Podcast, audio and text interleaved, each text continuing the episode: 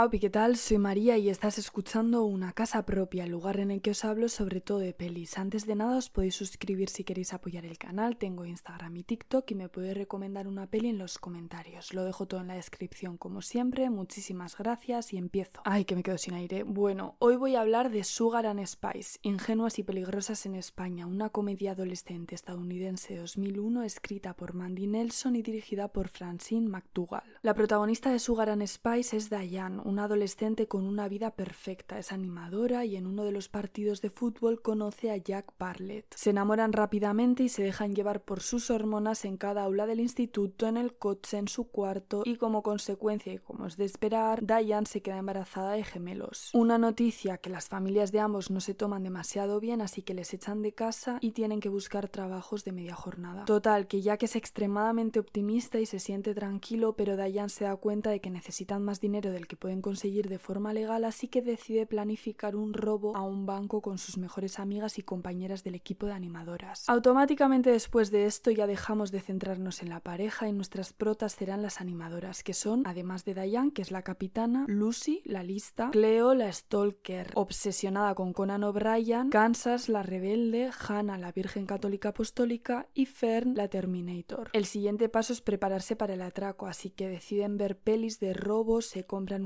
máscaras de muñeca y hay que van a cometer el robo a mano armada. Pero como era de esperar, en el banco alguien la reconoce. Es Lisa, que es la narradora del film desde un comienzo y está deseando ser la cheerleader capitana a toda costa. De hecho, el momento en el que se da cuenta me parece bastante gracioso porque lo que hacen es que ellas hacen una especie de movimiento de cheerleader para elevar a una de ellas y que pueda pintar la cámara de seguridad. Y entonces Lisa se da cuenta de que han hecho el movimiento mal, de que no están respetando las normas más de las cheerleaders y entonces dice, uy, que estas son las de mi instituto y así es como se da cuenta. Bueno, el caso es que el casting está lleno de caras famosas. Tenemos a Mena Subari de American Beauty, la reconoceréis. James Marsden, he hablado ya de él últimamente, chica, 45 veces. Marley Shelton, la música también es un puntazo. Esta peli es una americanada increíble, con todas las letras de estas con una edición rápida, con secuencias musicalizadas para mostrar en pocos segundos un proceso, en este caso cómo se preparan para el robo, y muchas canciones de bandas como The Breeders, de Dandy Warhol, Shampoo y The Fly. Estéticamente también es muy de finales de los 90, principios de los 2000, ya que incluso trabaja en un videoclub y se hacen varias referencias culturales a eventos de la época, como el caso de OJ Simpson o Papa Don Preach de Madonna, que yo creo que eso ya pilla un poco más, más lejos, pero bueno. Las máscaras de Betty también son súper icónicas. El tono es ideal para relajarse y no pensar. Lo importante en Sugar and Spice es la amistad que comparten, este sentimiento de familia de estar la una para la otra. De todas formas, si tuviese que ponerle una pega, diría que me falta conflicto. Le ocultan lo del robo al novio y en ningún momento se entera o hay algún problema por esta parte y solo participa en el embarazo, le da un par de besitos y agur. Por otro lado, es como que al final se resuelve todo como muy rápido bajo mi punto de vista. Desde que empiezan el robo hasta que se resuelve, todo lo que es el robo, la detención, luego ya que les dejen sueltas, ocurre en tan solo 12 minutos. Entonces a mí me habría gustado un poquito más de conflicto, un poquito más de tensión, un poquito más de historia. Luego al final podemos encontrar las típicas imágenes con el texto de cinco años después, esta consiguió tal, cinco años después, este consiguió lo otro y toda esta cosa que es como para ya redondear el final, pero yo me quedo como con ganas de más. Aún así es una super feel good movie. La guionista Lona Williams es también la escritora de Drop Dead Gorgeous y hable de esta peli que me encanta, así que la voy a dejar en la cajita de información para que le echéis un